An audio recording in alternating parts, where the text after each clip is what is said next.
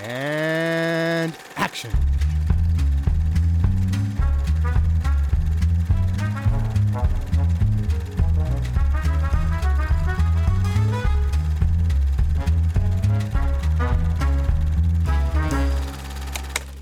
I remember one time I finished a picture called uh, Sunset Boulevard, and uh, there was a lot of talk about it. And there was one showing for the industry in the big theater at Paramount on the Paramount lot, and it went great, and people were very enthusiastic. Except there was one little group down there, and that was Mr. Louis B. Mayer with his henchmen, all the people you know around him, the staff of Napoleon, and he was furious. I could overhear with one ear. He says this is the most disgraceful thing to do to Hollywood. Biting the hand that is feeding you. And he went on and on. And this man didn't really know my name, but feeling great and elated and really on top. And I just went up to him and says, Mr. Mayor, uh, my name is Billy Wilder. I'm the director of this picture. And why don't you go and fuck yourself? What's up? Hallo und herzlich willkommen zurück zu Directed by Billy Wilder. Ich bin der Joe und der Ted ist da. Hey! Und der Luke ist auch da. Hallo! Wie immer, wie immer, wie immer. Wir sind in Episode 8 und besprechen damit Billy Wilders achten Film, zumindest unter eigener Regie. Und wir sind bei wahrscheinlich seinem bekanntesten Film angekommen, tatsächlich. Also ziemlich sicher sogar. A Sunset Boulevard, mhm. was er auch eigentlich in Deutsch heißt, wobei ich auch schon Boulevard der Dämmerung gesehen habe, aber mhm. das ist ja einfach der sinnlos, also. ja. Läuft er auch auf IMDb tatsächlich irgendwie. Äh, äh, in der deutschen Why, Fassung.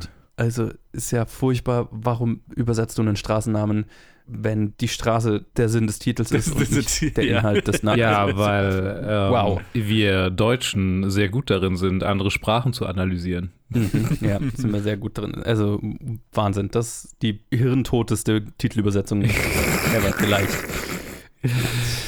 Jo, äh, in diesem Film, in diesem Film spielen mit William Holden, Gloria Swanson, Erich von Stroheim, Nancy Olsen, Fred Clark und äh, viele mehr. Und es, also ich meine, ich hoffe, die meisten haben ihn gesehen, aber wer äh, Sunset Boulevard nicht gesehen hat, bitte diesen Podcast pausieren und ihn dann sehen, weil literally einer der besten Filme aller Zeiten. Aber mhm. äh, es geht um einen Drehbuchautoren in Hollywood in den 40ern, der ja so down on his luck ist, bei dem es nicht so wirklich läuft karrieremäßig, der Geldprobleme hat, ne? Kredithaie sind hinter ihm her, wollen sein Auto konfiszieren und äh, er kriegt halt einfach kein Drehbuch verkauft und äh, als er dann, äh, hat, hat eh schon sein Auto quasi versteckt vor denen, aber als er dann einmal unterwegs ist auf dem Sunset Boulevard und äh, blöderweise mit diesen Krediteintreibern, mit Geldeintreibern an der Ampel steht quasi, eine kleine Verfolgungsjagd sich entwickelt, äh, beschließt er in ein, einfach in eine Einfahrt reinzufahren, die gerade offen ist, die verfügbar ist, um vor denen abzuhauen, um sich vor denen zu verstecken und findet dort eine leerstehende Garage, in der er sein Auto unterstellen kann und ein verlassen wirkendes Anwesen. Er fängt da an, drin rumzulaufen, zu gucken, oh, krasses Haus einfach so aus den 20ern und wird dann aber von Erich von Stroheim gesehen, der einen Butler spielt. Denn dieses Haus ist doch bewohnt und zwar wohnt dort, wie heißt sie? Gloria Norma Desmond. Äh, Norma Desmond, Entschuldigung. Genau, Norma Desmond, gespielt von Gloria Swanson. Ja. Ein ehemaliger Filmstar, eine Schauspielerin aus der Stummfilmzeit, die inzwischen so ein bisschen in Vergessenheit geraten ist, aber noch in ihrem gigantischen Anwesen aus den 20ern wohnt. Und Stück für Stück lässt er sich reinziehen in ja, eine, eine merkwürdige Beziehung zu ihr, weil sie dann halt sagt, ja, sie möchte gern ihr ein Comeback machen, also wieder vor die Kamera treten, mhm. weil sie denkt, sie hat noch, sie hat noch was zu geben und sie sehnt sich nach der, danach, wie es ist, ein, ein Star zu sein und hat ein Drehbuch geschrieben, dass er halt, äh, wo er eine Chance drin sieht, eben an Geld zu kommen indem er ihr hilft, das zu überarbeiten. Und ziemlich schnell ist er in so einer Capped Man-Position, wo er halt, was ist das deutsche Wort dafür? Wie, wie bezeichnet man das in Deutsch? Hm, ist eine gute Frage. Also er lässt sich aushalten. So ja, so sowas, ja, genau. Also, eines Sugar Baby. Ein Zucker, Zuckerbaby, ein Zuckerkind. Ja, genau. Also ja, also auf jeden Fall findet sie ihn halt natürlich, äh, genau, findet sie ihn halt natürlich auch attraktiv und äh, verguckt sich so ein bisschen in ihn und er lebt dann bei ihr, lässt sich von ihr verhalten und so weiter und ja, es ist so eine, eine, eine Transaktionsbeziehung, würde ich jetzt mal sagen, wobei es für sie schon so ein bisschen mehr ist als das, also was sie sich in ihrer Welt auf jeden Fall erhofft.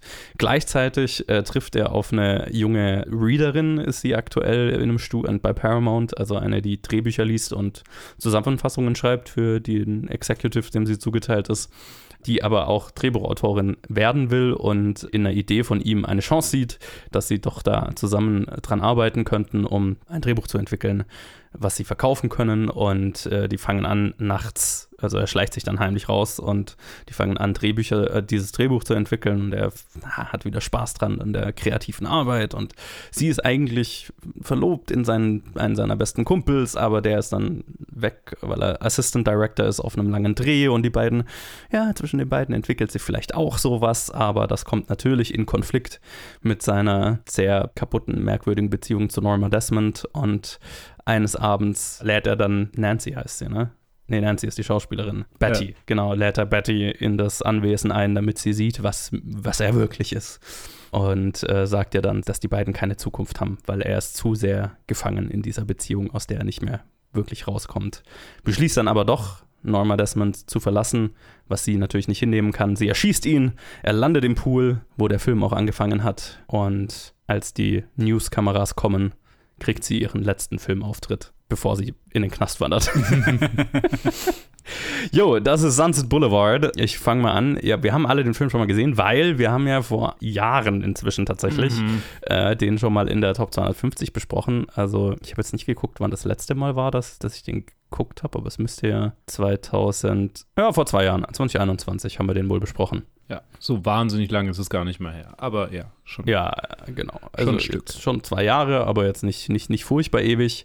Ähm, deswegen, ich, ich weiß zumindest nicht mehr 100%, was wir damals besprochen haben. Es wird sicher Überschneidungen geben zwischen dieser Episode und der damaligen Top 250. Aber ich glaube, es ist lang genug her, dass wir einen anderen Blick auf den Film haben könnten.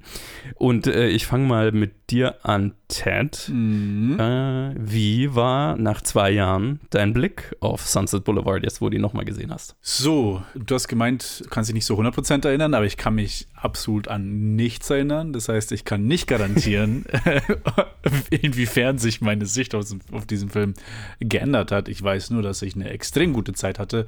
Aber wenn ich auf mein Letterbox Rating schaue, dann war das auf jeden Fall auch der Fall beim ersten Mal anschauen.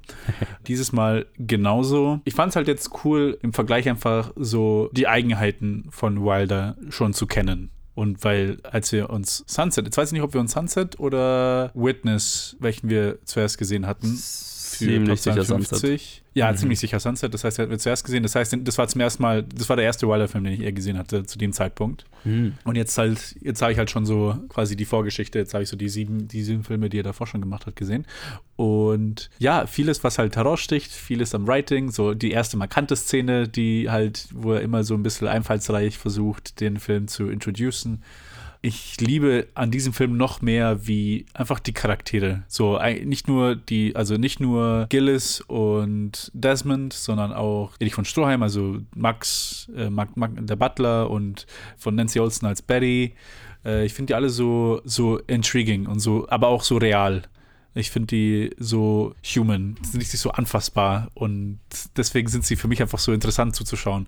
Und ja, ich hatte eine mega Zeit. Also ich kann, wir können auf die späteren Sachen können wir jetzt noch näher eingehen, aber leider kann ich es nicht vergleichen, weil ich mich wirklich überhaupt nicht erinnere.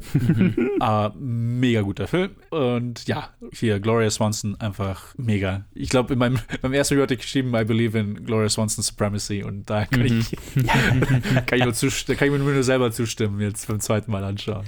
Sehr gut. Yes. Nice. Luke, wie ging es dir? Ähm, ich kann mich, glaube ich, noch ganz gut erinnern, so an äh, letztes Mal. Ähm, und ich habe ihn ja auch in meiner Top 250 relativ hoch gehabt, auf jeden Fall. Ich bin mir gerade gar nicht mal mehr so sicher, wo genau er da ist, aber ich könnte wetten, er ist mindestens in den Top, ja, Top 10 sogar bei mir. Nice. Und ich muss ihn tatsächlich wahrscheinlich sogar fast noch ein bisschen höher setzen, weil er hat mir diesmal noch mehr gefallen. Also, ach, das ist einer meiner Top 4 aktuell irgendwie für mich so. Hell yeah. Der Filme, yeah. die ich am meisten enjoye, einfach irgendwie ähm, in meiner Wahrnehmung hat Marion Maxis abgelöst in meiner Letterboxd Vierer Konstellation. Oh, uh, das hat es gemeint mit Top 4. Oh shit, ja. so gleich. Ja, ja, nice. ja. Also ich habe ich hab vorhin noch ein bisschen Zeit in der Bahn gehabt auf der Heimfahrt und habe mir überlegt, so, ich hatte ihn jetzt vorgestern nochmal angeguckt, vorgestern Abend, und habe mir überlegt, gab es irgendeinen Moment, in dem ich nicht komplett gefesselt slash entertained war.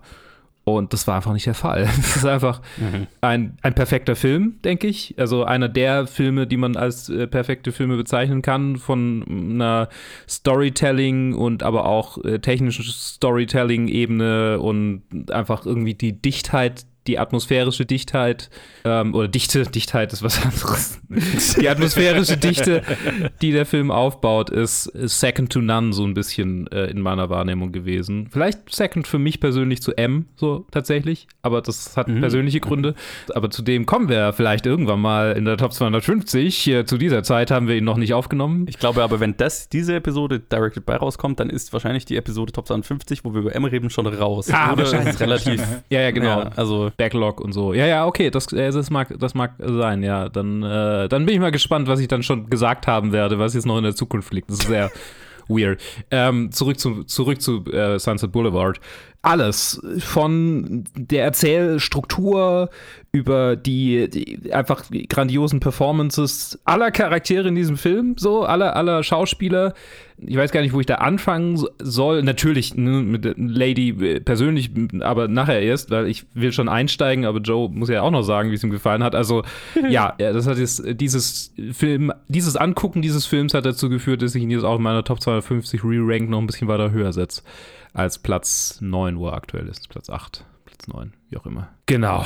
Äh, nice. Großartiger Film. Joe, bitte. Ich habe ihn auch gerade in meiner IMDb Top 250 re-ranked in die Top 10 geschoben, wo du es gesagt hast. Weil, ja. Ich meine, ne, Recency Bias und so, aber ich habe ihn jetzt auch über die Godfather-Filme auf Platz 6 gesetzt, weil ah, es ist schon es ist schon äh, ein perfekter Film. Also ich hatte genau das gleiche. Also ich habe das jetzt wahrscheinlich, äh, nee, es ist das dritte Mal, dass ich ihn gesehen habe. Also ich hatte ihn, bevor wir ihn für die Top 250 angeschaut haben, hatte ich ihn schon mal gesehen und dann ne, Top 250 und jetzt dieses, dieser Rewatch hier und ich hatte genau dasselbe Erlebnis wie du, äh, ich weiß wahrscheinlich wie ihr beide, aber du hast es gerade eben so beschrieben, Luke, wo ich nicht meine Augen vom Fernseher nehmen mhm. konnte. Ja. Während den gesamten, was weiß ich, 90 Minuten, 100 Minuten, die dieser Film geht. Also weil selbst bei, also ne, oftmals, wenn man einen Film schon oft gesehen hat und sehr liebt, dann, ne, man kennt ihn dann schon so ein bisschen auswendig und ähm, dann, dann ist, kann man ihn quasi mitsprechen und dann ist es auch so, ja, ich kann auch mal kurz aufs Handy gucken oder so. Das ist jetzt nicht schlimm, weil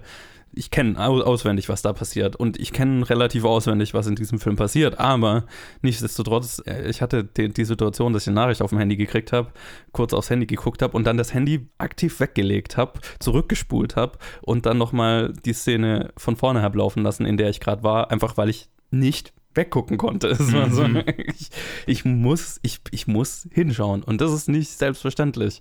Und das ist, ist so geil an diesem Film. Also ich, ich liebe den über alles. Ich war auch kurz überlegt, den in meine Letterboxd Top 4 tatsächlich mm. reinzutun. Aber die sind so stacked, dass ja. ah, es ist so schwierig. Äh, ne, immer mein vierter, meine ersten drei sind eigentlich gesetzt und mein vierter Platz ist immer, der rotiert manchmal so ein bisschen yeah. hin und her. Und da war jetzt so, okay, tausche ich jetzt Diabolik gegen Sunset Boulevard aus?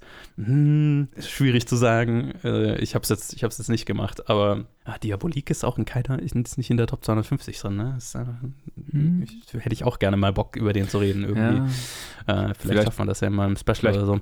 Kann mal jemand einen Challenge einfach draus machen. Wobei, ist fast ein bisschen schade dafür, Diabolik, oder? Ja, dann reden wir halt einfach länger. Dann reden wir einfach länger in der ja. Challenge, ja. Längere ja. Challenge. Ja, genau, genau. Ich meine, der würde sich auch als Halloween-Special oder so mal anbieten, so, ne? Aber whatever. Ja. Ähm, Sunset Boulevard. Tatsächlich, genau. Also ich konnte meine Augen nicht vom Fernseher nehmen und es ist wie bei jedem großartigen Film halt, äh, hatte ich mehrmals hier beim, beim, jetzt beim dritten Mal anschauen wieder den Moment, wo ich Sachen neu entdeckt habe, ne? Wo, wo mir Sachen aufgefallen sind, die mir vorher nicht aufgefallen sind, wo ich, wo ich neue Ebenen, neue Seiten an den Performances, an, den, an der Inszenierung entdeckt habe, die die mir vorher nicht bewusst waren, zusätzlich zu den ganzen Sachen, die ich auch noch also ich habe meine Erinnerung an, an, was wir in der Top 52 besprochen haben, beschränkt sich hauptsächlich auf die Trivia-Background-Sachen und so weiter, die wir besprochen haben, die ich jetzt mir natürlich wieder angelesen habe und dann mhm. so, ah ja, genau, da haben wir drüber geredet und so.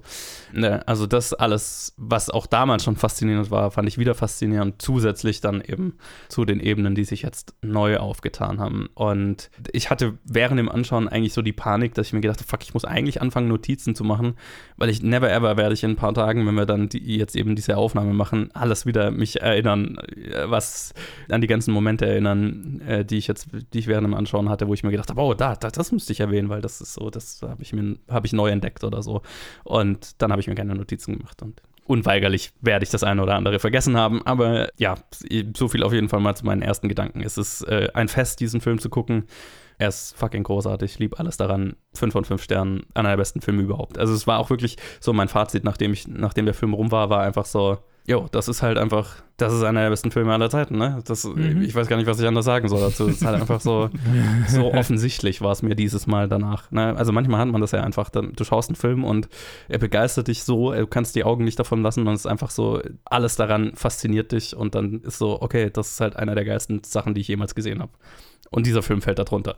So, und jetzt äh, verbringen wir die nächsten 45 Minuten dieser Aufnahme noch damit, uns zu überschlagen an, äh, welche Dinge an diesem Film so geil sind. Ähm, angereichert mit ein paar Hintergrundinfos hier und da. Und damit würde ich jetzt wie immer mal ganz kurz anfangen, so die Entstehungsgeschichte, weil was ich halt krass fand schon wieder, ist halt, okay, wir sind jetzt nicht super, naja, verglichen zu Hitchcock sind wir nicht super tief in der Filmografie mm. von Billy Wilder, aber trotz, also wir sind fast bei der Hälfte angelangt. Also, mhm. also das erste Drittel haben wir ungefähr. Es ist jetzt nicht wie, wie bei Hitchcock, wo die ersten acht Filme, die, wo wir die ersten acht Episoden hatten und wir sind barely aus der Stummfilmzeit raus. Äh, hier ist halt einfach, äh, wir haben acht Filme besprochen und es waren Oscar Best Picture Gewinner dabei und halt einfach Alltime Klassiker und also es überschlägt ja, sich total. einfach. Äh, mit, mit der Großartigkeit des Machwerks. Deswegen, ähm, das fand ich faszinierend. Und ich fand es auch krass, so die Idee zu Sunset Boulevard. Sunset Boulevard basiert auf nichts. Das ist einfach eine originelle Idee, die Brackett und Wilder hatten.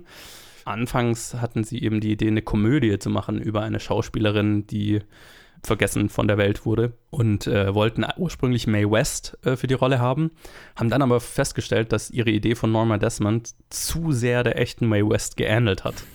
Also inklusive, ein, dass die hatte einen jüngeren Mann, der bei ihr gewohnt hat und die Fanbriefe beantwortet hat, die er insgeheim auch geschrieben hat. Sie hat äh, einen Schimpansen als Haustier gehabt, den sie über alles geliebt hat. Also so, die haben, die hatten diese ganzen Punkte zu dem Charakter Norma Desmond, bevor sie über Mae West nachgedacht haben und dann haben sie Mae West gefragt und die fand sich so ein bisschen auf den Schlips getreten damit und dann haben sie festgestellt, oh fuck, das ist, das ist sie, oh shit, okay, ähm, das ist vielleicht ein bisschen too close to home.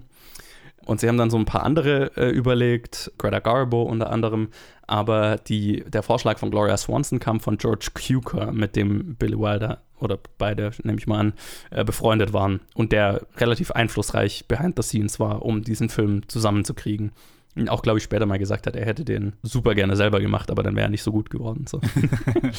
George Cooker ist auch ein sehr interessanter Charakter.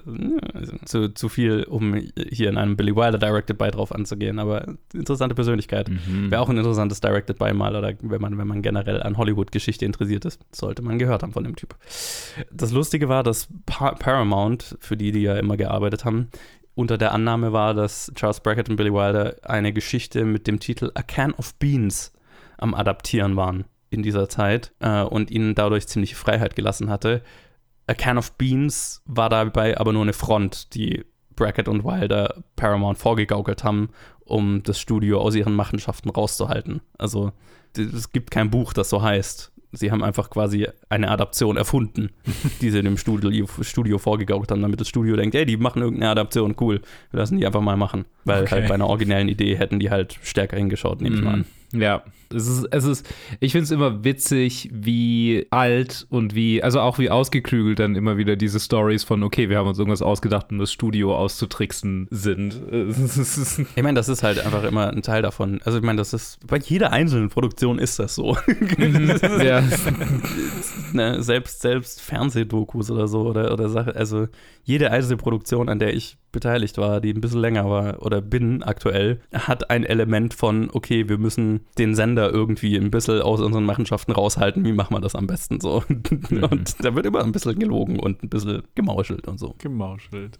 Ja, man muss halt, muss halt schauen, dass man im System halt nicht nur arbeitet, sondern auch seine Arbeit macht, dass einem nicht da reingefuscht wird. So ungehindert Ja, halt wie ja. möglich ist. Genau, ja. Weil du hast halt immer einfach das Problem, dass Theorie, dass das Potenzial ist, dass zu viele Köche an zu vielen Stellen daran beteiligt sind und dann wird es Mhm. zu modeled und, und cha chaotisch und kacke und deswegen versucht man eigentlich die meisten Köche so, so lang wie möglich aus dem Ganzen rauszuhalten. Also, Ah. ja.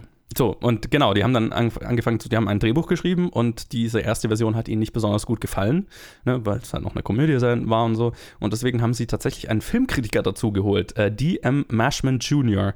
ist ein Autor, Filmkritiker, den sie äh, dann als dritten Kompagnon für das Drehbuch mit angeheuert haben, weil ihnen die Filmkritik, seine Filmkritik zu The Emperor Waltz gefallen hatte. Hm. Was hätte ich auch gern mehr gewusst dazu, ne, zu dieser Story, weil Ja. mehr habe ich dazu nicht gefunden, aber what? Okay.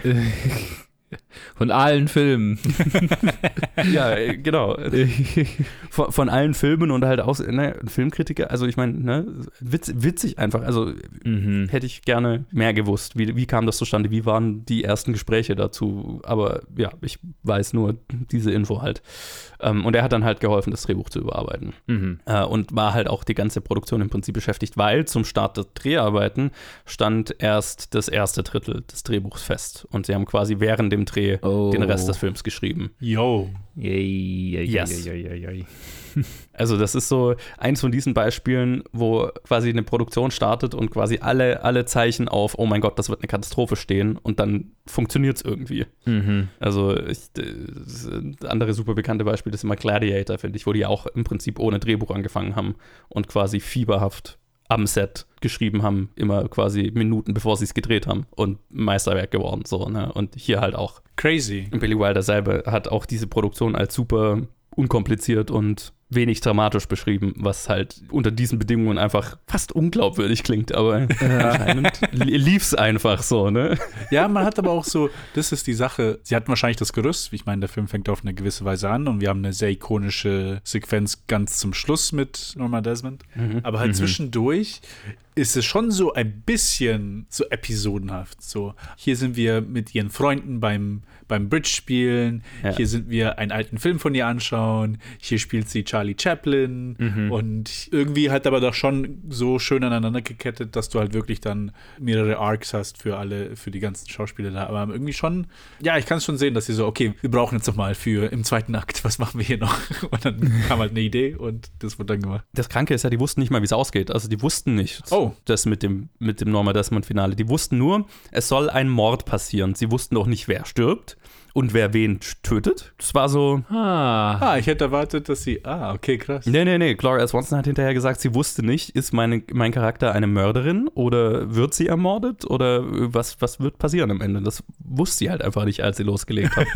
Ah, nice. Das hat sich entwickelt währenddessen. Und das ist halt einfach wild. Das ist wild. Ich, in meinem Kopf war ich gerade zu chronologisch. Ich so, okay, die hatten, Ja. der Film startet so, das wurde ja am Anfang gedreht. Ja, ja, so. ja. ja. Und dann mussten sie ja das wissen, aber nee, natürlich nicht. Ah. Nein, sie haben quasi mit dem danach angefangen, also wo die tatsächlich die Story, die die Leiche auch erzählt, ne, losgeht. ja, also ja. Mit, mit dem erfolgreichen Screenwriter, der dann mit dem Auto da in dieses, in, in, in das Anwesen reinfährt und so. Das hatten sie zum Drehstart und da so haben sie halt immer chronologisch gedreht, mehr oder weniger. Mhm. Ja, so haben sie auch angefangen. Aber den Rest haben sie währenddessen entwickelt. Aber wohl anscheinend waren Wilder und Brackett und alle Beteiligten relativ entspannt, was das anging. So, ne? so war halt so, ne? Norma Desmond hat die bei Billy Wilder am Anfang gefragt, ja, was äh, werde ich ermordet? Bin ich eine Mörderin? Was, was ist, geht ab? Und er so, eh, we'll figure it out. Wir sind uns noch nicht sicher. Mal schauen, mal schauen. Es, äh, die Ja, Geschichte nice. ist noch nicht geschrieben. Es ist verrückt, das ist so verrückt. Ja, ich, ich würde mal sagen, das war eigentlich auch so, das, was ich zu den ersten zu Background Stories äh, äh, zu Trivia sagen würde. Ich habe ganz schön viel Hintergrundinfos zu diesem Film, aber das würde ich dann im Lauf der Episode einfach einstreuen. Ich würde erstmal zu euch in die Runde geben. Die sehr schwere Frage in dem Fall. Womit wollt ihr anfangen? Es gibt sehr viele Optionen. Ich, ich wollte ich wollt mal kurz sagen zu der Skriptsache. Ich finde es übrigens super witzig, weil ich habe selbst mal eine Theaterproduktion mitgemacht, wo das Skript während, während der Produktion geschrieben wurde und es war unendlich anstrengend. Es war, es war wirklich. Da musst du auch noch deinen Text können. So, also ich meine, an Filmset ja eigentlich auch, aber ich meine, es ist der, ja, ich meine, ne, also es ist. Ja. Du musst nicht deinen kompletten Text immer parat haben, außer, ne. Uh, ja. Aber es ist halt auch so, ne, also was, was ich da immer crazy finde, je nachdem, was sie sich überlegen, müssen ja im Zweifelsfall Sets gebaut werden oder neue Ja, Locations ja, ja, gefunden genau. werden. Das ist halt so, Das sind die, das sind dann die, äh, die Herausforderungen andere, so für die. Für die Crew eher als für die Schauspieler. Wobei für die auch, ne? Ja, ähm, verrückte, verrückte Scheiße. Auf jeden Fall wollte es nur noch kurz loswerden, aber ich, ich würde gern, ich würde gern einfach mit Gloria Swanson anfangen. Ich meine, äh, die, Ele- die, die Elephant in the Room klingt ähm, respektlos. Äh, der Charakter Norma Desmond äh, lebt auf ewig in meinem Kopf und ihre Extravaganz, ihre Dramatik, ihre Yes. ihre Betonung von Worten, wenn sie über sich selbst redet, ist einfach, oh, iconic.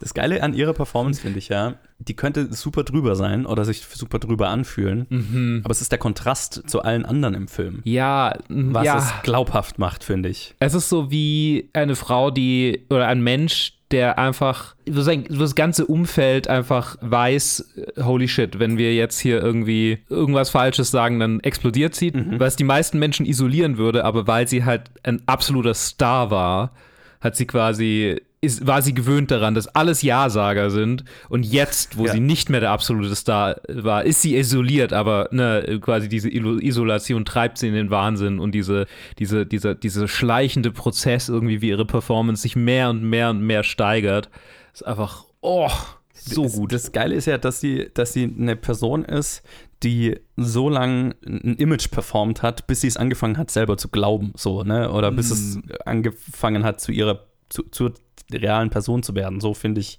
äh, würd, lese ich sie immer, ne? Also sie hat einfach so lang diesen Star, diese, diese, diese, ja, Nor- Norma Desmond als die Ikone performt für die, für die Welt, äh, bis sie, und, und als das aufgehört, also als die Welt aufgehört hat, sich dafür zu interessieren, musste sie das aufrechterhalten, um nicht den Ego-Tod dahinter zu sterben, sozusagen, ne? Ja. Und dann wurde es halt so zu, zu, zu ihrer Persönlichkeit. Und ich fand es auch so interessant, so, das habe ich jetzt nicht in den Notes, aber ich erinnere mich so vage dran, Edith Head hat hier die Ko Kostüme wieder gemacht und die haben so drüber geredet, dass sie halt ganz bewusst, also sie und äh, Gloria Swanson so Kostüme ausgesucht haben, die definitiv 20 Jahre zurückliegen, ne, die äh, nicht mehr aktuell sind, die out of fashion, die schon damals drüber gewesen wären, aber jetzt definitiv unpassend sind in den, in den 40ern dann so, ne? Also es war ja ein super, super ausgeklügeltes Kostümkonzept für sie. Und was, was Schauspielerin und Kostümbildnerin sich da auch zusammen ausgedacht haben, das fand ich total faszinierend. Vor allem dann im Kontrast zu gerade äh, Nancy Olsen, die Betty spielt, die komplett ihre eigenen Klamotten getragen hat, um halt so plain und in Anführungszeichen halt zu dem Zeitpunkt modern, aktuell wie möglich einfach zu sein. Hm, und diesen ja. Kontrast, also, und dann halt eben, also ne, du hast den Kontrast, Kontrast in den Kostümen, aber du hast den Kontrast auch im Schauspiel total. Und dadurch wirkt es dann authentisch, ne? Ist ihre Over-the-Top-Art, sich zu geben, sich zu reden, dadurch checkst du dann, dass es eben eine Performance ist, an die, die sie selber glaubt, ne? Dass es nicht der Film ist, der versucht, over the top zu sein, es nicht hinkriegt, sondern sie als Person. Und dann hat es diese Tragik. ne? Mhm, weil, du, genau. weil du siehst, okay, sie performt da was, was einfach nicht mehr, was aufgesetzt wirkt, aber halt bewusst auf, aufgesetzt wirkt und dadurch so ein bisschen traurig ist, ne? Ja, total. Darauf wollte ich auch eingehen, dass es halt einfach eine Performance ist, die halt immer noch weitergeführt wird. Also sie performt ja immer noch die Ikone, weil sie denkt, dass sie immer noch diese Tausenden von Fans hat, die einfach nur darauf warten, dass sie nach 20 Jahren wieder zurückkehrt. Das heißt, im Prinzip ist sie so ein bisschen in diesem Käfig von diesem Charakter gefangen, weil Ex und ihr Butler sie so ein bisschen da drin hält, weil er denkt, das wäre das Beste für sie und nicht halt, um nicht um ihre Illusionen zu zerstören und dementsprechend sie aber dann immer in Perpetuity in, in den 20ern hält. Und sie einfach nicht akzeptieren kann, dass Zeit vergangen ist. Und deswegen, ich würde auch gar nicht, also die Over-the-Topness am Anfang fühlt sich auch dementsprechend wie eine Performance an. Es fühlt sich nicht wie Wahnsinn an. Also für mich ist sie nicht ein Charakter, der, den ich als irre bezeichnen würde am Anfang des Films. Überhaupt nicht, Zum. Ende hin, wo dann wirklich das Prospekt kommt von, okay, ich gehe zurück auf die Bühne und dann, wo das halt dann letztendlich zerstört wird, beziehungsweise auch schon da davor ein bisschen halt auch mit, mit ihr, mit ihrer Jealousy und mit ihrer Verliebtheit in, in in William Holdens Charakter. Da fängt es dann erst an und dann ganz zum Schluss ist sie halt dann komplett weg. Aber das ist halt auch so die Folge von nicht nur von der Handlung dieser paar Wochen oder Monate oder wie lange auch immer er da dran ist, sondern halt auch von den letzten 10, 20 Jahren, wo sie halt so ein bisschen verschollen, einfach im Prinzip einfach nur so eine Lüge gelebt hat. Mhm. Ich finde es ja auch das Interessante an diesem Film ist, wie er auf, darauf blickt, wie Hollywood Frauen behandelt. Oder halt generell, also nicht nur Hollywood Frauen behandelt, sondern ne, die Gesellschaft ja auch, ne? Weil, also sie ist ja auch schlicht von der Bevölkerung vergessen worden. Aber natürlich auch einfach, weil die, die Rollen aufgehört haben zu kommen. Und das Interessante ist ja, sie, also Gloria Swanson war zu dem Zeitpunkt 50, also nicht alt. Ja. Aber ihr- und sie soll schon, also Canon im Film ist sie älter als 50, aber jetzt Mhm. nicht wahnsinnig viel. Aber bei Gloria Swanson war es ja wirklich so. Also die war 50 und hat keine Rollen bekommen. Ja. Und das ist heute minimal besser, aber nicht, Nicht wahnsinnig nicht viel arg, besser. Nicht arg anders, glaube Nicht ich. arg. Nee. Und äh, Rollen, die dann im Zweifelsfall da sind, sind dann halt eher so nischig. Ne? Das sind dann Filme für alte Leute, in Anführungszeichen so. Ne? Und ich fand es total interessant zu lesen darüber, wie es für Gloria Swanson war, diese Rolle zu bekommen. Und wie, also ne, diese, dieser Zwiespalt aus auf der einen Seite ist irgendwie gruselig, weil es dich halt relativ abbildet, so, ne? Also deine eigene Situation. Also es ist jetzt nicht, dass sie, sie war jetzt nicht wie Mae West halt einfach super nah an der, an, an, an der Rolle. Sie hat, war dann nach New York gezogen, hat da im Radio und im Theater gearbeitet und so. Also die war jetzt nicht in, in, einer- in einer Mansion irgendwo eingeschlossen, so wie, wie, wie Norma Desmond hier, aber halt schon so dieses, okay, die Filmlandschaft hat sie links liegen lassen für, Mhm. für die nächste zwei Generationen dann wahrscheinlich schon so, ne?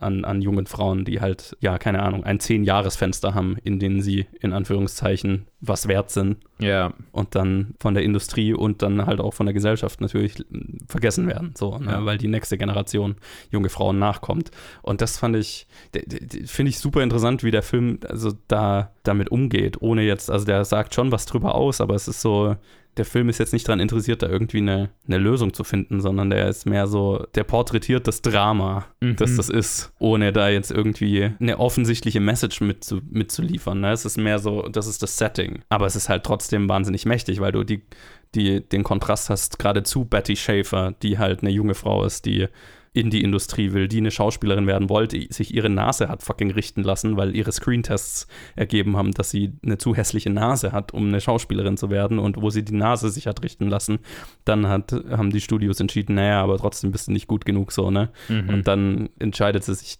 hat sie sich dann doch entschieden für die, für die Karriere hinter der Kamera, so, ne? Und das ist ein Film, der gleichzeitig dieses Entertainment-Business liebt, aber es halt auch ziemlich verachtet, so, ne? So die, diese Seite davon. Und das, das ist super interessant. Und ich weiß nicht mal, also der Film ist relativ ambivalent, was das angeht. Ne? Es ist Mhm. jetzt nicht so, der kommt nicht mit der großen, mit dem erhobenen Zeigefinger rum und sagt, böse, böses Hollywood oder böse Gesellschaft oder so, sondern es ist mehr so, ja, das ist, das ist, was es ist und das ist, was passiert damit, so, ne? Das finde ich dadurch auch fast noch stärker, weil es quasi einfach das, Ja. die Realität, in der wir uns bewegen. Es ist kein, ich meine, keine Ahnung, es ich glaube jetzt nicht, dass dieser Film jemals Gefahr laufen würde, oder ja, hätte Gefahr laufen können, wenn das Skript anders ge, ge, ge, gespinnt wäre zu einer Moral, also was, was natürlich, hier, ja, moral apostolisch vielleicht fast schon, hätte es durchaus werden Ja. können. Ne, erhobener Zeigefinger, wie du sagst, aber zum einen, ich meine, es wäre super angebracht gewesen, damals wie heute. Klar.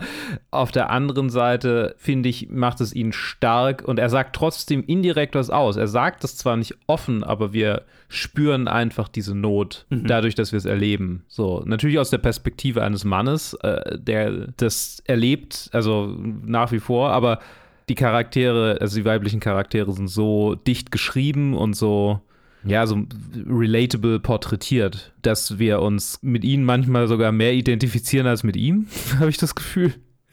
Also in, in Szenen geht's schon so. Also Ja.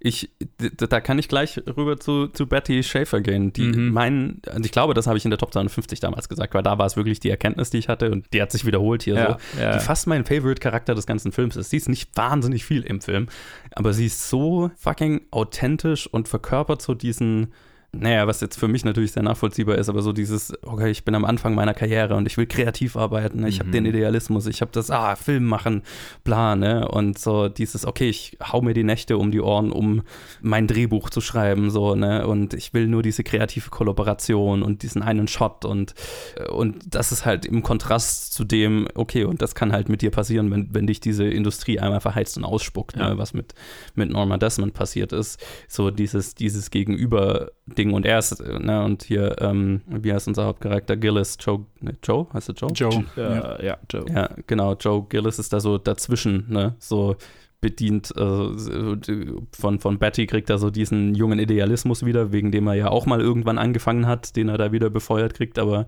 Norma ist so die Karte, äh, die äh, kalte, harte Realität, so mit der er halt über die Runden kommen kann Mhm. wenn er sich drauf einlässt. So, ne? Und das ist die große Kunst, finde ich, an dem Film, dass er beide relatable hält, beide nachvollziehbar hält, beide spürbar hält. Ne?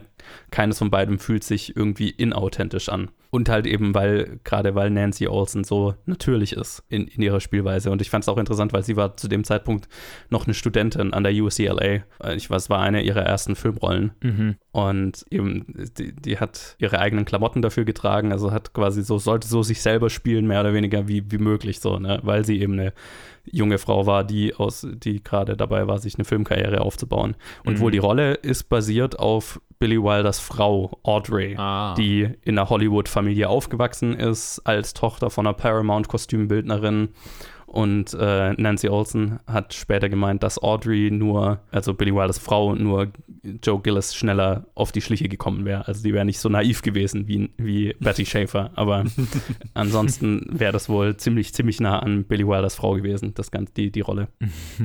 Aber sind, ich meine, es ist, es ist, es ist ein so, eben wie ich vorhin gesagt habe, ein so, so einfach für uns identifikationsschaffender Charakter irgendwie. Es, es hätte mich auch stark gewundert, wenn da überhaupt keinerlei Bezug zu einer realen Perso Person gewesen wäre. So, also auch im, im, vor allem im nahen Bereich von jemandem, ja, weil sie einfach so, so menschlich ist. So, so Ja, es, es, wir- die, die Authentizität ist halt so Genau, die krass. Also, Authentizität. wir erleben auch so viel äh, irgendwie aus, von ihrer inneren Welt durch, durch, durch den, äh, aus, aus den Augen von jemand anderem eigentlich, aber trotzdem ist es so, Mhm. so ein offenes Buch irgendwie, dieser Charakter. ich, das ist so 50-50 einfach das Drehbuch und 50 und die andere Hälfte ist so, so voll halt ihre Performance. Also ich Absolut, liebe auch einfach den, den ersten Moment, den wir mit ihr haben, wo, er, wo sie da ins Büro gerufen wird, weil sie das Coverage für sein Drehbuch geschrieben hat, das sie gehasst hat halt einfach. Ne? Und so den awkward Moment hat, wo sie sagt, wie scheiße sie das Drehbuch fand und dann Ja. erfährt, dass der Autor im Raum steht und so. Und ab dem Moment ist halt ihr Charakter einfach so, einfach so, okay, ja, das Publikum verliebt sich in sie und damit halt auch unser Hauptcharakter. Also, ne? Mhm. Es ist interessant, weil sie ist eigentlich ja ein Comedy-Charakter in dem Moment, in, einer, Mhm. in einem Drama. Kommt so. Aber halt, es ja. ist ein sehr authentischer, also es ist ein nachvollziehbar komödiantischer Ja, Moment. Ne? Es genau. ist was, was schon jedem schon mal passiert ist, so in Fettnäpfchen treten, einfach im so ähm, was sagen, wo man dann realisiert, oh shit, ja, das hätte ich jetzt vielleicht die Klappe halten sollen, so, ne? Mhm. Ah, also nicht over-the-top-Comedy. Absolut. Apropos echter Lebensbezug, ich würde einfach im, im Triumvirate weitergehen zu Erich Ja. von Stroheim. Ja. Tatsächlich. Äh, Also ich meine, was wir, was wir letzte Epi äh, in der Top 250 Episode definitiv besprochen haben, ist, dass ja Erich von Stroheim, äh, also sein Charakter auch so ein bisschen halt Realitätsbezug hat, weil er ja, also da, das haben wir in Five Graves to Cairo, haben wir das schon besprochen, also Erich von Stroheim, nur als kleiner Recap, war ein super erfolgreicher deutscher Regisseur oder Österreicher, ich bin mir gar nicht mehr sicher, Ich glaub, Österreicher, war er. ja. Ich glaube, Österreicher. Genau. Stimmt, er hat ja als Rommel seinen österreichischen Akzent nicht ganz wegbekommen. Genau, erfolgreicher österreichischer Regisseur, der dann auch in die USA ist und halt so dafür bekannt war, dass er halt ein Überperfektionist war, also auch nicht leicht am Set war, Filme ganz gerne mal nicht zu Ende produziert hat, weil halt so haarsträubend over Budget und over Schedule gegangen ist, dass irgendwann die Reißleine gezogen wurde. Was mit dem Film passiert ist, den sie sich hier, von dem sie sich hier einen Ausschnitt anschauen, das ist nämlich ein echter Film, in dem Erich von Stroheim, ja, Gloria Swanson äh, in der Hauptrolle, äh, also unter seiner Regie war. Äh, Queen. Kelly Oh. heißt der. ja, ich erinnere mich wieder. Ja. Queen Kelly hieß der Film und das ist ein Film, der nicht beendet, der nicht fertig gedreht wurde, weil es tatsächlich Spannungen am Set gab zwischen Gloria Swanson und Erich von Stroheim aufgrund seiner perfektionistischen Art und der halt einfach nicht vollendet wurde. Also warum genau, habe ich nicht gefunden, aber er wurde halt einfach nicht fertig gemacht und äh, Gloria Swanson war wohl etwas nervös, mit ihm zu arbeiten in der Rolle, einfach weil das halt nicht so gut auseinanderging damals bei Queen Kelly Mhm. und weil sie ihn dafür verantwortlich gemacht hat, dass der Film released wurde, aber hat sich dann rausgestellt, dass die Spannungen zwischen den beiden wohl verflogen waren und sie hat später gesagt, dass sie sehr positiv überrascht gewesen sei, wie gut sie dann, also weil sie ja Queen Kelly dann nochmal zu sehen bekommen hat, die Version, die es halt gab, wie, wie gut sie den letztlich fand und wie gut sie mit ihm klargekommen ist. Und die Idee, den Ausschnitt zu Queen Kelly zu nehmen, war tatsächlich, kam von Stroheim, von dem aber und von dem auch die Ideen kamen, die Backstory von Max Stück für Stück zu revealen. Also ne, mit dem, okay, er schreibt die Fanbriefe, er ist, er war ihr erster Mann, ne, der, einer der größten Reveals des, des Films, so, ne, wo die Musik dann groß wird und so. Das war wohl äh, von Stroheims Idee, das so peu à peu erst zu revealen, um es mächtiger zu machen, was Billy Wilder natürlich geliebt hat. und er hat eben auch den Ausschnitt aus Queen Kelly vorgeschlagen. Äh, und den, sie haben wohl den, die Rechte einfach an dem Film von Paramount für 1000 Dollar bekommen und hatten dann halt den ganzen Film zur Auswahl. Konnten Nice. natürlich nur diesen kleinen Ausschnitt nehmen. Aber Ja. ja, das, also wie, wie auch schon bei Five Graves to Cairo, Erich von Stroheim sehr involviert darin, wie sein Charakter porträtiert wird und so weiter. Und Billy Wilder hat es natürlich einfach, fand es natürlich einfach geil, weil ich meine, Mhm. Natürlich. Das ist auch eine Art von Schauspieler, da kann man eigentlich fast nur so damit umgehen, sonst hast du unglaublich große Probleme mit dem. Das ist einfach so. Aber, aber du weißt halt auch, dass die Great Performance idea. ist es wert. Machen wir das. So, ja, genau, mach mal, mach mal. Also, so, solange du, solange du den Rahmen schaffst, dass es so ein kleines insuläres Ding gibt, wo er sich ausleben kann, aber dir nicht das Projekt komplett zerschießt, ist es perfekt. Yes, ich äh, habe den Quote nicht übernommen in meine Notes, aber Gloria Swanson hat sowas gesagt, hinterher so von wegen, Billy Wilder wusste genau, wie er mit ihm zu reden hatte und äh, hat immer, ne, wenn, wann immer er mit einer Idee zu ihm kam oder mit, mit lauter Vorschlägen, konnte Billy Wilder immer genau so 10% davon nehmen, sodass von Stroheim zufrieden war, aber Billy Wilder trotzdem noch den Film machen konnte, den er machen wollte. Ja. Also der hat es sehr wohl sehr gut geschafft. Also nachdem er ja bei Five Graves to Cairo so nervös war, mit ihm zu arbeiten, das war wohl halt, ne, konnten sie sich hier schon besser. Also der wusste genau, wie er mit ihm umgehen soll. Und das ist echt, das ist die Kunst davon, von Regiearbeit, finde ich. Weil du bist immer, also Regisseur, du kannst irgendwie von allem so ein bisschen, aber auch nicht so wirklich. Die Hauptaufgabe von einem Regisseur ist so, diese ganzen Per- Persönlichkeiten zu managen und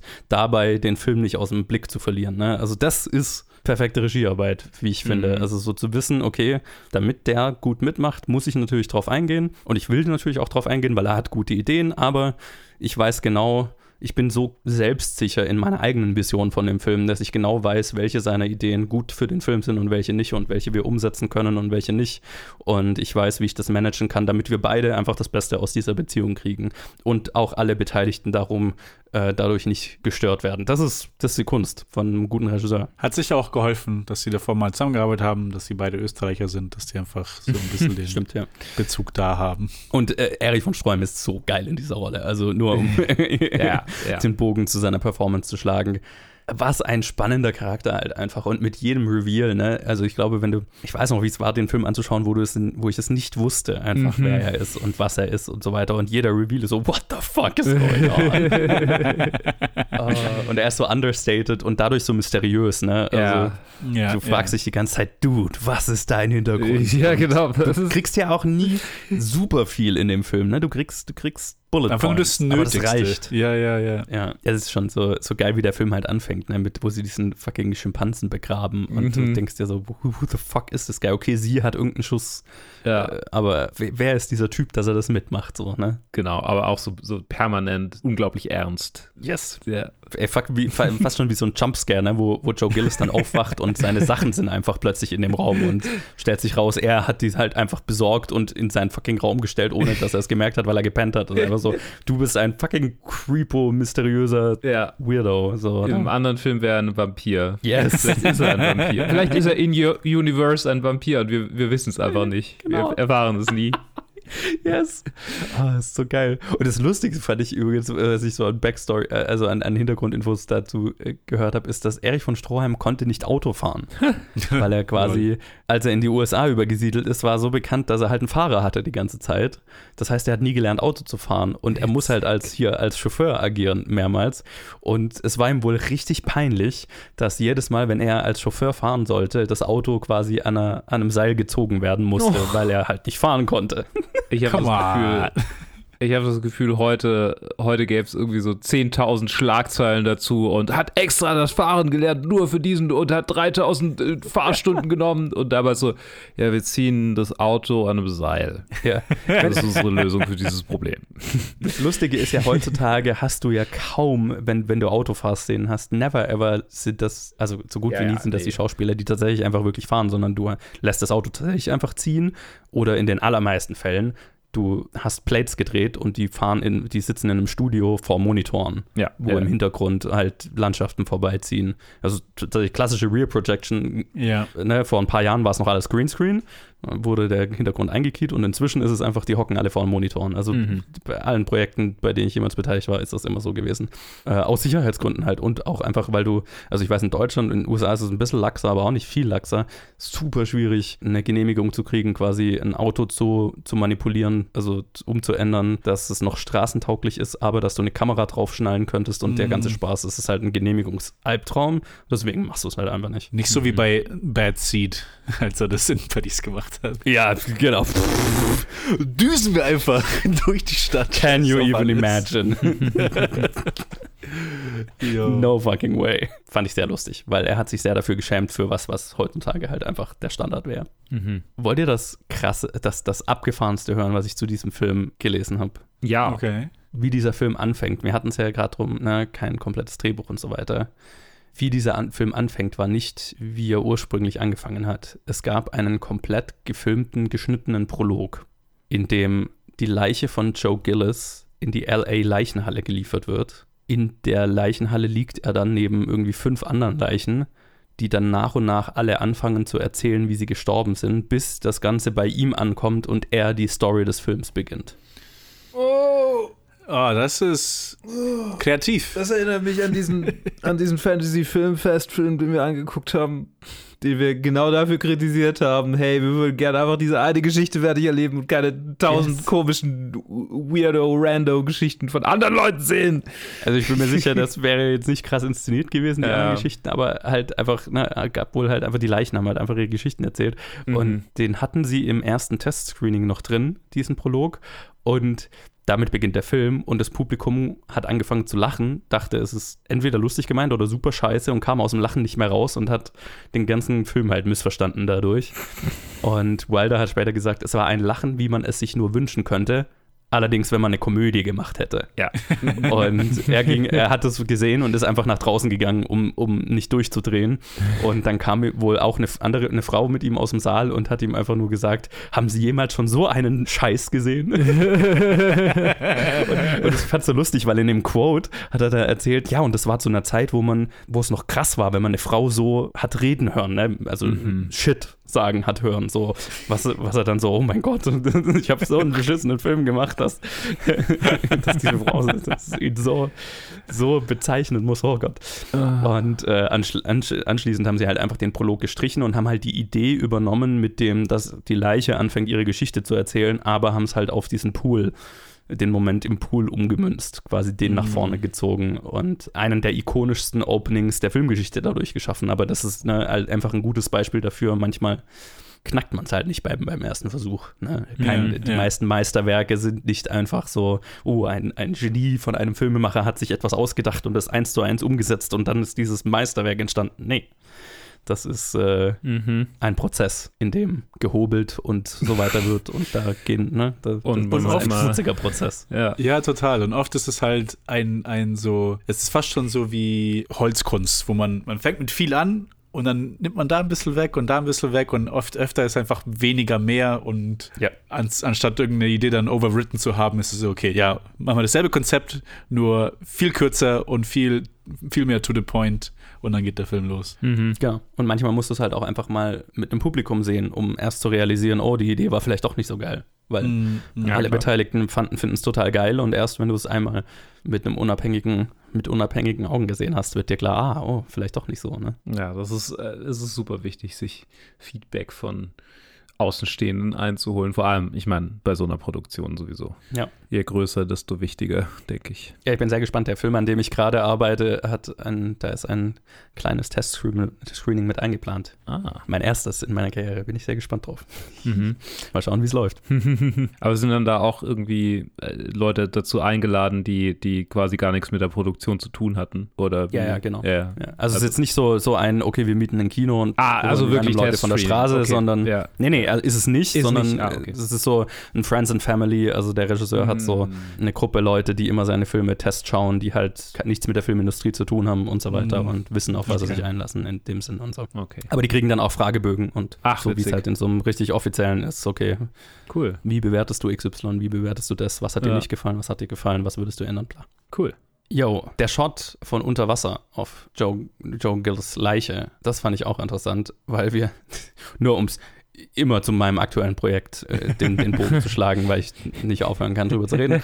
Aber ähm, der Shot wurde mit einem Spiegel realisiert, was ich krass fand. Also ich habe mir schon gedacht, irgendwie, es wirkte, als wäre da noch eine, eine Ebene dazwischen, wo ich es diesmal angeguckt habe. Aber es war tatsächlich, also du konntest damals halt nicht wirklich eine Kamera versenken. Deswegen, die haben einfach einen riesigen Spiegel in den Pool gelegt und dann von außen auf den Spiegel gefilmt, der dann das Spiegelbild von Joe Gillis und den Polizisten am, am Wasser quasi ja, gespiegelt hat einfach. Und ich fand es so faszinierend, weil bei dem Film, den ich gerade mache, war die Idee, hey, wir machen den Shot von Sunset Boulevard, wir machen einen Unterwassershot, eine Leiche und äh, Polizei außerhalb und so weiter und ja, die Kamera versenkt, weil heutzutage ist das halt einfach. geht's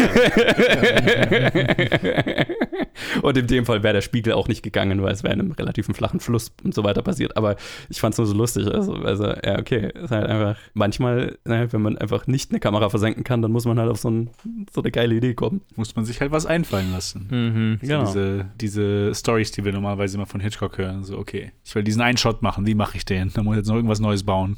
Lieb, lieb den Scheiß. Okay, habt ihr denn irgendwas ganz, was ihr unbedingt noch ansprechen wollt? Weil wir nähern uns dem Ende unserer Ja. Zeit und ich habe noch 500.000 äh, Notes, äh, Ja, äh, hau- durch. wo ich jetzt aussortieren muss. Deswegen, aber nur damit wir, damit ihr doch die Chance habt, irgendwas anzusprechen, was ihr, was ihr unbedingt ansprechen wollt, weil wir werden dem Film offensichtlich never ever gerecht in diesen, in diesen 60 Minuten, die wir hier haben. Äh, Gibt es irgendwas, auf das ihr auf jeden Fall eingehen wollt? Ich habe das Gefühl, wir müssen noch mindestens drei andere Formate uns ausdenken, in denen wir nochmal über diesen Damit wir den Film nochmal besprechen können. Ähm, Ist so, ist so. Einfach nur, damit ich mehr Gründe habe, ihn anzugucken. Äh, ne- nein, ich, also ich liebe diesen Film. Er ist äh, Nummer eins auf meiner Liste. Spoiler, sage ich jetzt schon. Und ich glaube, ich weiß, ich weiß schon viel über Wilders folgende Biografie, Film, Filmografie, aber ich, ich bin mir relativ sicher, dass er da bleiben wird tatsächlich. Ich bin gespannt, ob er da bleiben wird. Hm. Das sage ich schon mal dazu. Alright. The Ted, hast du irgendeine Szene oder einen Moment oder irgendwas, was du auf jeden Fall noch ansprechen musst, was nicht verloren gehen darf? Ah, ich finde einfach, also äh, zum allererst nochmal zu betonen, einfach wie die Frauen in diesem Film geschrieben sind, Mhm. finde ich einfach so super, weil äh, einfach nicht nur darum, was für einfach so voll realisierte Charaktere es sind, sondern auch, dass wir halt auch keine irgendwie, dass auch nicht schwarz und schwarz, schwarz-weiß ist in dem Sinne, weil wir, wir sehen ja im Prinzip die Story von Joe Gillis' Point of View von der Leiche. Und das Szenario wird sich sehr einfach dazu benutzen lassen, dass wir so, ah, wir haben hier diesen jungen Engel, die so das absolute Positive, so der, den Idealismus, den Optimismus in mir zeigt. Und dann haben wir diese alte Hexe, die so irgendwie schon halb verrückt ist und mich hier eingesperrt hat im Prinzip. Yes. Und ich kann hier nicht wegkommen. Aber es fühlt sich überhaupt nicht so an. Also du, äh, er ist, er ist irgendwie so ein bisschen gefangen, weil er auch das Geld will und alles Mögliche. Aber es ist jetzt nicht so extrem negativ konnotiert und auch wie der Charakter von äh, von Norma Desmond gezeigt wird, es ist nicht irgendwie so, okay, hier. Es ist also einfach, das, es ist, es ist nicht so schwarz und weiß, das hat mir halt gefallen. Es Ja, sind einfach ja, voll genau. realisierte Charaktere, was, wo, wo ich, was ich sehr positiv finde. Und was für mich das halt nochmal schöner macht, einfach diese, die Kontraste, die dann auch entstehen, weil jetzt haben wir auch nicht so viel in die eigenen, in den eigenen Szenen sind wir nicht so eingegangen, aber halt auch so die Leichtigkeit in den folgenden Szenen, nicht in der ersten, auch in der ersten, aber in den folgenden Szenen zwischen Betty und Joe, wo sie auf dieser New Year's Party und dann wie einfach wie, wie unglaublich leicht und schön das fließt zwischen den beiden. Mhm. Und diese auch so direkt anfangen zu flirten und direkt anfangen so nicht nur die sexy Funken fliegen wie bei, wie bei Double Indemnity, sondern halt auch so die kreativen Funken, dass yes. sie halt auch einfach als, mhm, als ja. Kollaborateure einfach so gut funktionieren mhm. und einfach so er sich so ein bisschen halt darin aufgeht, während er halt bei Norma halt in einem Käfig ist. Und, ja. und dieser Kontrast, der da halt aufgebaut wird, der funktioniert so gut für mich. Es gibt wenig Filme für mich, die das Gefühl, was eins der geilsten Gefühle ist, die ich kenne, so dieses Gefühl von kreativem Eifer, von oh mein Gott, wir, wir schaffen hier gerade was und es fließt zwischen uns und Ideen und wir, ne, einfach von kreativer Kollaboration gibt es wenig Filme, die das so, äh, wahrscheinlich keinen, der es so gut einfängt wie dieser Film, ehrlich gesagt. Und das, das macht es auch so, das macht so anziehend für mich auch, weil, weil da das Gefühl einzufangen ist nicht leicht. Ja, und nee, total. Das ist total das Spiel zwischen den beiden einfach. Total, total, total. Und dann nochmal, ja, Buster Keaton ist im Film. Buster Keaton, Hedda Hopper ja. spielt sich selber. Ja, ja. Ansonsten, ja, es könnt, ich könnte jetzt irgendwie bei jeder Szene irgendetwas sagen, aber ist ein super Film. Für mich ist er auch auf der Nummer 1, also jetzt auch auf der Liste, ganz offensichtlich. Ja, für mich auch. Das, ich spoilere es einfach schon mal. Ähm, ausnahmsweise haben wir leider nicht, nicht, nicht viel Zeit, weil ich bald los muss, aber ich äh, gebe jetzt einfach noch einfach die, die, letzte, äh, die wichtigsten paar Infos, die ich noch habe mhm. und dann machen wir ein Fazit. Für die Charlie Chaplin-Impression hat die Kostümabteilung Gloria Swanson wohl 50 Melonen, 50 Hüte zur Auswahl gegeben, von denen sie halt einen auswählen konnte. Und als sie an dem Tag, wo sie das gedreht haben, dann ans Set kam, hat wohl Wilder dafür gesorgt, dass er und die Crew die anderen 49 aufhatten.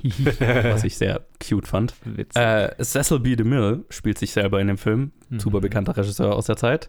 Und die Szenen, wo er am Set ist, waren tatsächlich am Set seines aktuellen Films gedreht. Äh, Samson and Delilah, Film aus dem Jahr 1949. Also da sind sie einfach an seinen echten, zu seinem echten Dreh gegangen. Und ähm, er war es auch, der Gloria Swanson, also der so maßgeblich dafür verantwortlich war, Gloria Swanson zu entdecken in den 20ern. Mhm. Also auch so eine Real-Life-Filmparallele das Haus, was sie als Außenlocation genommen haben für Gloria, äh, für Norma Desmonds Anwesen, wurde in den 20ern von dem, von dem Millionär William O. Jenkins gebaut. Und der und seine Familie haben da lediglich drei Jahre drin gelebt, nee, ein Jahr drin gelebt und haben es anschließend leer stehen lassen. Das hatte schon so einen Ruf als so na, nicht Haunted House, aber halt so das als Geisterhaus, ne? weil es einfach so ein mhm. leerstehender Man Mansion war in LA. 1947 wurde es dann abgerissen, um Platz für ein Bürogebäude zu schaffen. Also ist heutzutage mhm. nicht mehr da, leider. Aber uh, very LA. Yeah, yes, very much so. Nichts, nichts bleibt da. Eigentlich eher San Francisco, wenn man ehrlich ist, aber gut, whatever. Na, LA hat schon den, den, den äh, Ruf, dass sie einfach nichts, ihnen nichts heilig ist an alten Gebäuden okay. und so weiter, dass sie halt alles abreißen, um irgendeinen hässlichen Neubau drauf zu vorzustellen. Deichwein? Ja, eklig. ja, apropos, ähm, weil wir es vorhin auch kurz hatten, so äh, wie der Film Hollywood und das Studiosystem, also ne, die Filmindustrie sieht so ambivalent. Einer, der definitiv fand, äh, dass der Film Hollywood verunglimpft, war Louis B. Mayer. Mm. Der hat nach einem Studio-Screening oder nach so einem internen Screening äh, Wilder wohl angeschrien, dass er die äh, Industrie, die ihn groß gemacht habe, die ihn jeden Tag füttere, betrogen habe und er soll doch zurück nach Deutschland geschickt werden. Worauf Wilder ihm wohl nur gesagt hat, go fuck yourself. Awesome. Suck on this. Und dann, dann einfach ein Oscar, bam, bam, bam. Mhm. Nachdem ja, genau. Yes. Und der Film war natürlich ein Riesenhit, aber vor allem in den Großstädten. Also es war so ein Film, der halt in New York, LA und so weiter sehr gut lief, auf dem Land wohl eher nicht so. Aber einer der erfolgreichsten Filme des Jahres 1950 und er war für fucking elf Oscars nominiert. Picture, Director, Lead Actor, Lead Actress, Supporting Actor, Supporting Actress, Screenplay, Cinematography, Editing, Score und Art Direction. Drei davon hat er nur gewonnen. Screenplay, Art Direction und Score, also die wichtigsten, ist er alle leer ausgegangen aber äh, trotzdem eine krasse Nummer. Und also ich, also, ja, ich habe jetzt kaum einen der anderen Filme gesehen, die, die in dem Jahr nominiert waren. All About Eve hat da ganz schön abgeräumt, wenn ich mich recht erinnere. Aber ist einer der wenigen Filme wohl, der für alle vier Schauspiel-Oscars nominiert war und keinen davon gewonnen hat. Gibt es nur zwei andere Filme, die das haben. Ich habe es gerade vergessen, was die anderen zwei waren. Ah, krass, okay. Und äh, Erich von Stroheim war wohl pissed, dass er nur als Supporting Actor nominiert wurde. ah, come on. Und, äh, sein, ja. Mm. er ist äh, wohl kurz darauf dann äh, mit seiner Partnerin nach Frankreich äh, gezogen und hat da noch so ein paar französischen Filme wohl mitgespielt und ist acht Jahre später 1958 gestorben. Wow. Und Sunset Boulevard ist auch die letzte Kollaboration zwischen Charles Brackett und Billy Wilder. Hm. Die haben sich kurz darauf getrennt, also ihre Arbeitsbeziehung beendet, wohl einvernehmlich und keiner von beiden hat jemals wirklich drüber gesprochen, warum. Das ist ein großes Geheimnis. Naja, ich meine, es war ja die ganze Zeit über so ein Frenemies-Ding, oder? Ja, ja. Also. Ein sehr erfolgreiches Frenemies-Ding, aber, aber ich meine, das ist halt schon die Spannung, in der man da lebt. Äh, Irgendwann bricht die halt auch irgend so ne? Ja. zwangsläufig. ja, ja ich, ich weiß nur, dass halt, äh, ich weiß jetzt nicht, ob er beim nächsten Film dann schon seinen zweiten Langzeitkollaborateur A.E.L. Diamond gefunden hat oder ob, ob da andere dazwischen waren, das werden wir sehen. Ich habe nicht vorgelesen. Wir haben schon gespoilert, bei uns allen ist er auf Platz 1. Yes. Wohlverdient. Yes. Es wird hart, dass da ein anderer auf Platz 1 landet, wenn ich ehrlich bin bei mir. Mhm. Das, äh, Äh, wir ja. werden sehen, Ich- ich ob da noch eine gespannt, Riesenüberraschung kommt. Also da sind auch, also ich meine, Some Like It Hot hat definitiv Ja. Potenzial, ihn abzulösen, aber wir schauen mal. Habt ihr ein Fazit zu Sunset Boulevard? Äh, es tut mir leid, dass wir es so, ich habe das Gefühl, nicht mal ansatzweise alles über diesen Film Ja, sagen ja. konnten in dieser Stunde, aber äh, that's life. It's the best. Das ist mein Fazit. Alright. Es ist ein Hammerfilm. Man kann so viel sagen, aber der Luke hat's, hat's gut zusammengefasst. Ja, also es ist für mich wirklich ungelogen einer der besten Filme aller Zeiten. Das sage ich nicht oft. Das ist wirklich, ja, kommt selten vor, dass mich ein Film so sehr begeistert, wie es dieser tut. Also wirklich, wenn, wenn jemand da draußen diesen Film noch nicht gesehen hat, unbedingt anschauen. Kann man wirklich nichts falsch machen. Großartiges Ding. Nehmt euch die Zeit, nehmt euch einen großen Screen, nehmt euch ein dunkles Zimmer, schaltet euer Handy aus Yes. und guckt ihn so an, weil das ist, ne, das, das ist wichtig. Auch einfach einer, der so gut noch erhalten ist, ne? der wunderschön restauriert ist, wenn man Mm. sich die Blu-ray besorgt oder ich nehme an, wenn man ihn auf einem Streaming-Service leiht oder so, ist er wahrscheinlich auch super schön. Also es ist einfach auch einfach ein Genuss visuell. Also er ist so schön gemacht und so schön restauriert, so schön erhalten. Also Ja. Ja. Auch das ist nicht selbstverständlich für einen Film aus den, aus den 50ern. Ja, total. Äh, wir gehen ja oft sehr schäbig mit, mit Filmhistorie um. Deswegen, ähm, ja, tolles Ding. Unbedingt anschauen. Jetzt sollte ich vielleicht kurz aufmachen, welchen Film wir als nächstes besprechen. Ah. Ace in the Hole. Ace in the Hole. Oh, shit. Ein, an- auf den, den habe ich noch nicht gesehen. Auf den bin ich unglaublich gespannt, weil der klingt von der Prämisse super dirty und äh, äh, äh, Okay. äh, moralisch Hm. ambi ambiguös. Ich bin sehr gespannt. Ich weiß, es geht irgendwie um einen Journalisten, der wo, ein Typ, der einen Typ findet, der irgendwie in einer Höhle eingeschlossen ist und so weiter und den dann da drin hält, damit seine Stories irgendwie, um seine Stories zu verkaufen, irgendwie sowas Interesting. ist, was ich noch von vor Jahren im Hinterkopf habe. Ich habe ihn noch nicht gesehen. Ich bin super gespannt, ihn anzuschauen. Ein hoffentlich weiteres Meisterwerk in der Filmografie von Billy Wilder. Falls ihr Sunset Boulevard kennt, lasst uns wissen, wie ihr ihn findet. Facebook, Twitter, Instagram, planfilmgeek.gmail.com und dann hören wir uns jo, in zwei Wochen oder halt eben in der nächsten Episode wieder zu Ace in the Hole. Ich habe keine Ahnung, wie er auf Deutsch heißt. Bis dahin, macht es gut. Bye bye.